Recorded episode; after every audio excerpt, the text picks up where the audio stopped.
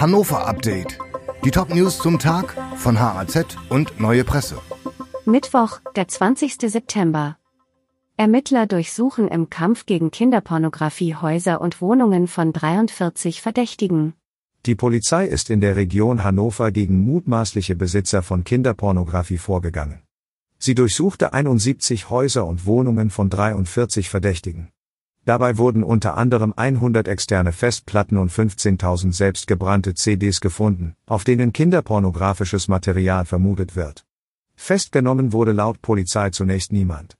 Die Ermittler waren den Tatverdächtigen zum Teil selbst auf die Spur gekommen, zum Teil gab es Hinweise von anderen Behörden, auch aus dem Ausland. Es handele sich nicht um ein Netzwerk, sondern um voneinander unabhängige Fälle. Wo genau die Durchsuchungen stattfanden, sagte die Polizei nicht. Krankenhausmitarbeiter demonstrieren für mehr Geld vom Bund. Bis zu 3000 Krankenhausmitarbeiter aus Niedersachsen und Bremen werden heute in Hannover zu einer Demo gegen die wirtschaftlich angespannte Lage der Kliniken erwartet. Das hat die Niedersächsische Krankenhausgesellschaft angekündigt. Die Krankenhäuser fordern demnach von der Bundesregierung einen Inflationsausgleich und die vollständige Finanzierung von tariflichen Lohnkostensteigerungen. Ziel sei es, weitere Insolvenzen von Kliniken zu verhindern. Kinder fahren am Weltkindertag kostenlos mit Bus und Bahn. Kinder bis einschließlich 14 Jahren können heute in der Region Hannover kostenlos mit den öffentlichen Verkehrsmitteln fahren. Anlass ist der Weltkindertag, den es in Deutschland seit 1954 gibt.